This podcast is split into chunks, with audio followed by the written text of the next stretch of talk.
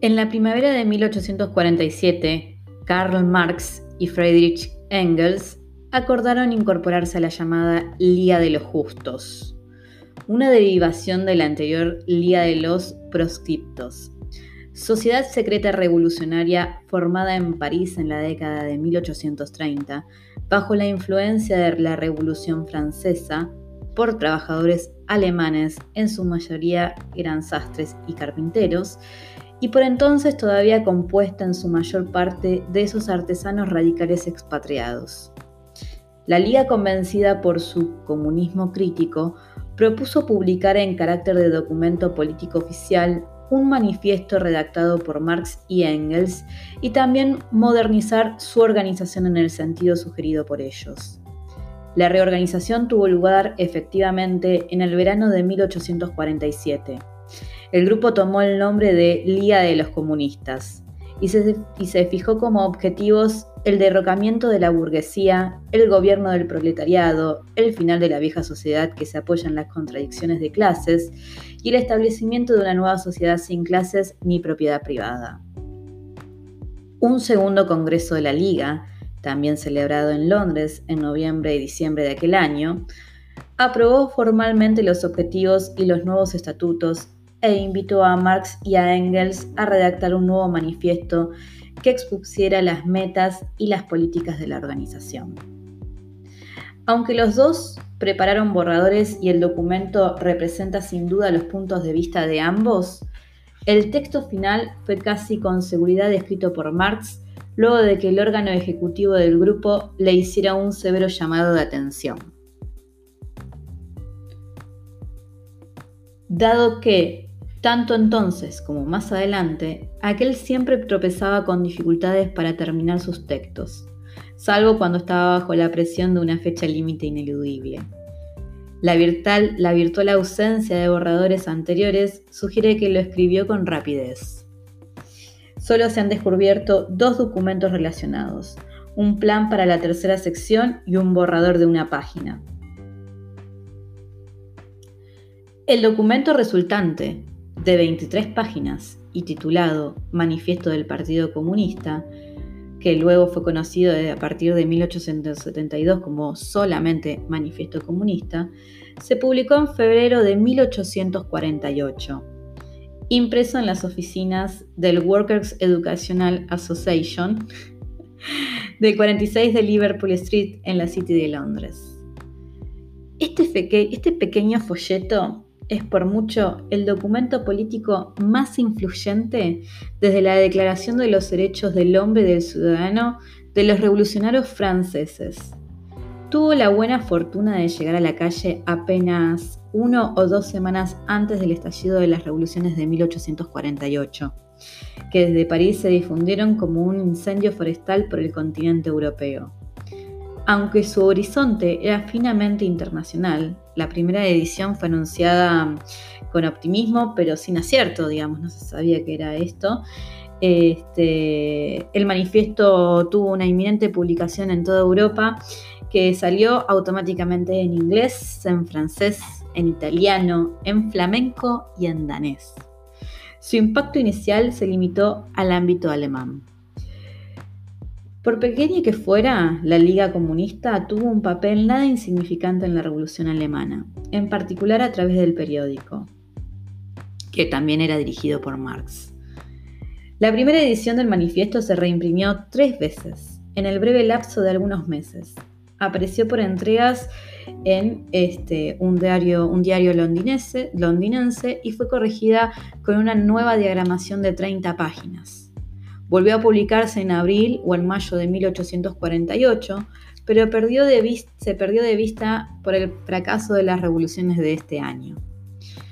Al año siguiente, en 1849, cuando Marx ya estaba instalado en lo que sería su exilio vitalicio en Inglaterra, el manifiesto se había tornado lo bastante difícil de conseguir como para que él considerara valedero volver a publicar la tercera edición.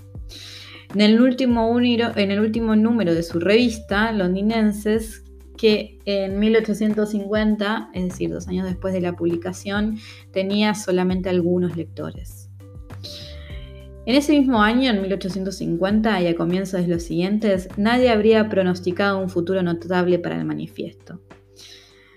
Un impresor alemán publicó de manera particular una pequeña edición, que probablemente fue en 1864, y otra también reducida en Berlín en 1866. En 66, lo que hizo de ella la primera efectivamente publicada en Alemania. Entre el 48 y el 68 no parece haber habido traducciones al margen de una versión sueca, probablemente publicada a fines de 1848, y una inglesa en 1850. Significativa en la historia bibliográfica del manifiesto, solo porque su traductora, al parecer, consultó a Marx o, más verosímilmente, a Engels. Ambas versiones desaparecieron sin dejar huellas. Hacia mediados de la década de 1860, virtualmente nada de lo que Marx había escrito en el pasado ya estaba en circulación. Su, prominente, figuración en la Asociación Internacional de Trabajadores, a lo, que llama, a lo que se llamó la llamada Primera Internacional, que va desde 1864 hasta 1872, y la aparición en Alemania de dos importantes partidos obreros, ambos fundados por ex, miembros de la Liga Comunista que tenían a Marx en alta estima, hicieron que reviviera el interés por el manifiesto, al igual que por sus otros escritos. Estamos hablando obviamente del capital. En particular, su elocuente defensa de la Comuna de París de 1871, comúnmente conocida como la Guerra Civil en Francia, dio a Marx considerable notoriedad en la prensa, que lo presentaba como un peligroso dirigente de la subversión internacional temido por los gobiernos. En términos específicos, el juicio por traición sustanciado contra tres dirigencias socialdemócratas alemanas en marzo de 1872 aportó al documento una inesperada publicidad. La Fiscalía incorporó el texto del manifiesto a las actas del proceso y brindó así a los socialdemócratas su primera posibilidad de publicarlo legalmente y en una gran tirada, como parte de las diligencias judiciales. Como era claro que un documento publicado antes de la Revolución de 1848 podía requerir una actualización y un comentario explicativo, Marx y Engels elaboraron el primero de la serie de prólogos que desde entonces acompañaron habitualmente las nuevas ediciones del manifiesto. Por razones legales ese prólogo no pudo tener amplia difusión en la época, pero en los hechos la edición de 1872, basada en la de 1866, se convirtió en el fundamento de todas las ulteriores. Mientras tanto, entre 1871 y 1873, se publicaron al menos nueve ediciones del documento en seis lenguas. A lo largo de los siguientes 40 años, el manifiesto conquistó el mundo. Impulsado por el ascenso de los nuevos partidos obreros, sobre todo de los partidos obreros socialistas, en los que la influencia marxista creció rápidamente durante la década de 1880. Ninguno de, esos, de ellos optó por darse a conocer como Partido Comunista hasta que los bolcheviques rusos volvieron al nombre original tras la Revolución de Octubre pero el título del manifiesto del Partido Comunista se mantuvo sin cambios. Aún antes de la Revolución Rusa se habían publicado varios centenares de ediciones en unos 30 idiomas, incluidos tres en japonés y uno en chino.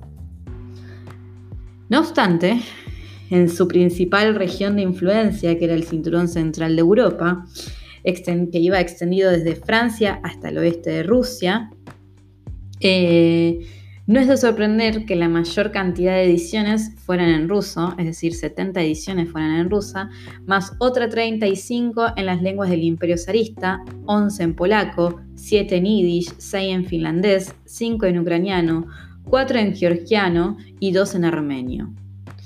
Había 55 ediciones en alemán más.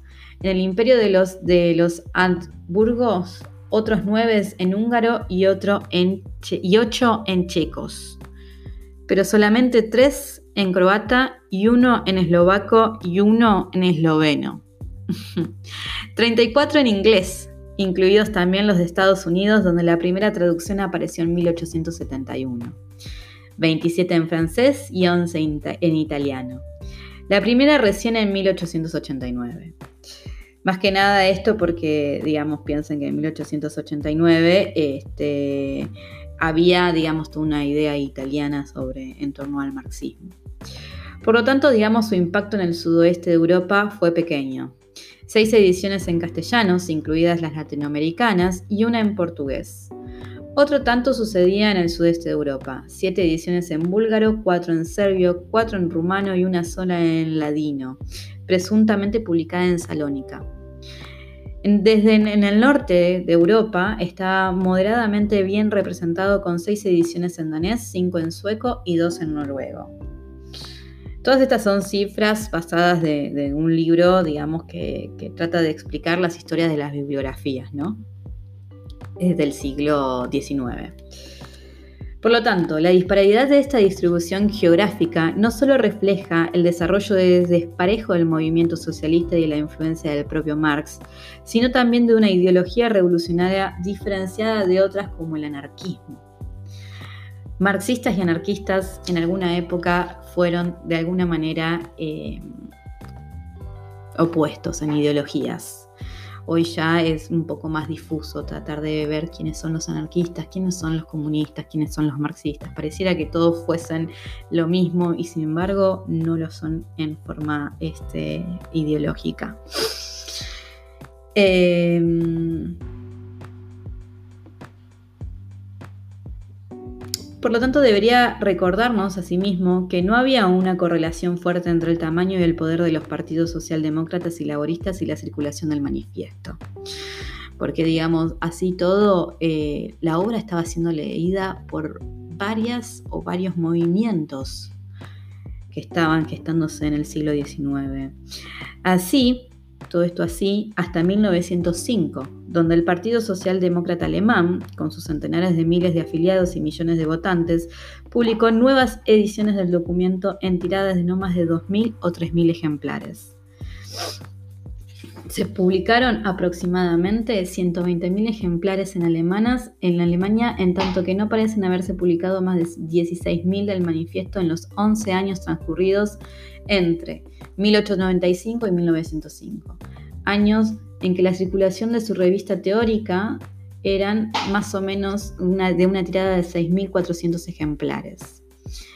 Del afiliado común y corriente de un partido socialdemócrata marxista de masas no se esperaba que aprobara exámenes de teoría. A la inversa, las 70 ediciones prerevolucionarias rusas representaban a una combinación de organizaciones, ilegales casi siempre, cuyo número total de, afiliados no pudo haber superado los, los pocos millares. De manera similar, los 34, las 34 ediciones inglesas fueron publicadas por y para unas cuantas sectas marxistas del mundo anglosajón, que operaban en el flanco izquierdo de los partidos laboristas y socialistas, allí donde los había. Este era el medio en que la claridad de una camarada podía calibrarse invariablemente por la cantidad de marcas en su manifiesto. En resumen, los teóricos o los lectores del manifiesto, aunque formaban parte de los nuevos y florecientes partidos de movimientos obreros socialistas, no eran casi con seguridad una muestra representativa de esos afiliados. Se trataba de hombres y mujeres con un interés especial en la teoría que servía de base a dichos movimientos. Es probable que aún siga siendo así. El manifiesto comunista se benefició, en tres aspectos frente a esta nueva situación. Su circulación creció, sin lugar a dudas. De la edición barata publicada en 1932 por las editoriales oficiales de los partidos comunistas norteamericanos y británicos en centenares de miles de ejemplares, se ha dicho que fue probablemente la edición masiva más grande de la, de la historia en inglés. Su título ya no era una supervivencia histórica, ahora lo vinculaba directamente a la política actual. Como un gran Estado afirmaba ser el representante de la ideología marxista, la posición del manifiesto como un texto de ciencias políticas se vio fortalecida y por siguiente ingresó a los programas de enseñanza de las universidades. destinados a expandirse rápidamente en ellas después de la Segunda Guerra Mundial, cuando encontraría en el marxismo de los lectores intelectuales su público más entusiastas en las décadas del 1960 y 1970. ¿Qué se tiene que decir entonces en torno al manifiesto comunista? Que se trata desde luego desde un documento escrito para un momento específico de la historia y que algunas cosas en él se toman obsoletas casi de inmediato, como por ejemplo las tácticas recomendadas para los comunistas alemanes, que no fueron de hecho las que ellos aplicaron durante la Revolución de 1848 sus secuelas, otras llegaron a perder vigencia a medida que aumentaba el tiempo de separación entre los lectores y la fecha de la escritura. Este, y en cuanto al examen de la literatura socialista y comunista, los propios Marx y Engels admitieron en 1872 que ya eran anticuados. Para ser más precisos, entonces, con el transcurso del tiempo, el lenguaje del manifiesto comunista dejó de ser el de sus lectores por ejemplo, ha corrido mucho, mucha tinta sobre la frase donde se decía que el avance de la sociedad burguesa había sustraído a una gran parte de la población al idiotismo de la vida rural. ¿no? Pero si bien no hay duda de que en esos momentos Marx compartía el habitual desdén urbano hacia el medio campesino, así como el desconocimiento de que éste se tenía, la frase alemana real, ¿no? O sea, su traducción podría decir eh, y desde el punto de vista más interesante, desde el punto de vista analítico, no se refería a la estupidez, sino a la, estrechez de miras o el aislamiento respecto de la sociedad en general, en que vivían las personas del campo, digamos. Lo que estaba haciendo ECO es que esta población no eran idiotas, sino que este, o que tenían una significación de idiotez, ¿no? sino que eran personas estaban exclusivamente interesadas en sus asuntos particulares y no en los de la comunidad en general. Por lo tanto, que tenían esa estrechez de poder eh, significar problemas que eran sociales. Em, desde este aspecto, es aún más evidente que el vocabulario político del manifiesto eh, como estamentos o democracia o nación o nacional que proponen, digamos, el, manifiesto, eh, empiezan a estar, digamos, obsoletos. Y aún así, y aún así, aunque Marx y Engels recordaban a los lectores que el manifiesto era un documento histórico, anticuado en muchos aspectos, y propiciaron y colaboraron en la publicación del texto de 1848 con enmiendas y aclaraciones relativamente menores, reconocían, y todavía se sigue reconociendo, que sigue, que sigue siendo una exposición fundamental del análisis que distinguía su comunismo de todos los demás proyectos de creación de una sociedad mejor. En esencia, ese análisis es histórico, es más, lo tenemos que pensar como un documento histórico.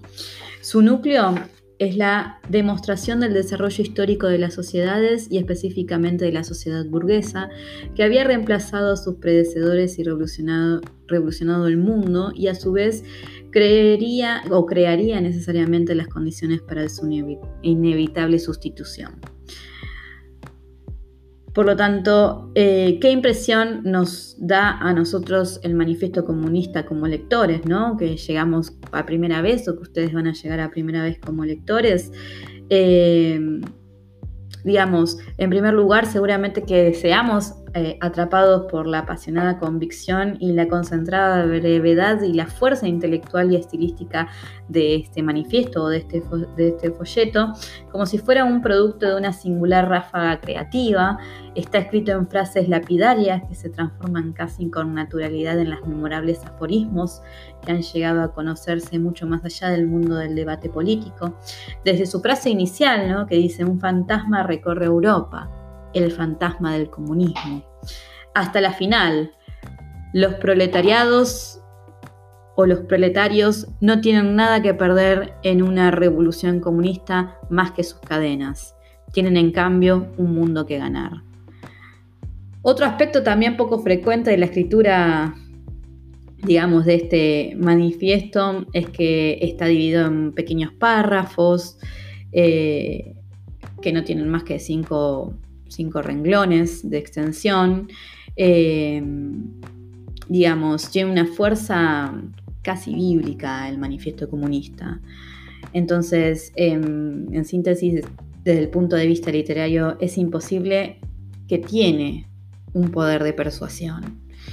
Pero eh, sin duda, sin duda también hay que, más allá de la primera impresión, la primera impresión que nos deje el manifiesto, eh, hay que cuestionarlo.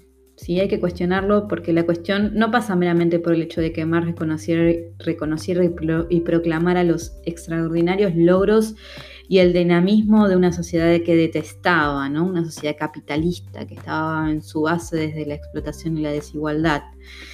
Para, sorpresa de todos, es, eh, trata, digamos, de transformar ese capitalismo que él describió en 1848 en pasajes de oscura y lacónica elocuencia. Es claramente el mundo en que vivimos 150 años después. Por curioso que parezca, el optimismo político bastante irrealista de estos dos revolucionarios de 28 y 30 años ha demostrado ser la fortaleza más duradera del manifiesto. En efecto, si bien era verdad que el fantasma del comunismo acosaba a los políticos y a Europa, este, eh, justamente estaba atravesando un periodo de crisis económica y social y estaba a punto de experimentar la revolución más grande de su historia, la creencia del manifiesto en el que el momento del derrocamiento del capitalismo estaba cerca, carecía lisa de todo fundamento pertinente. Como hoy sabemos, el capitalismo, al contrario, estaba listo para vivir su primera era de progreso global triunfante.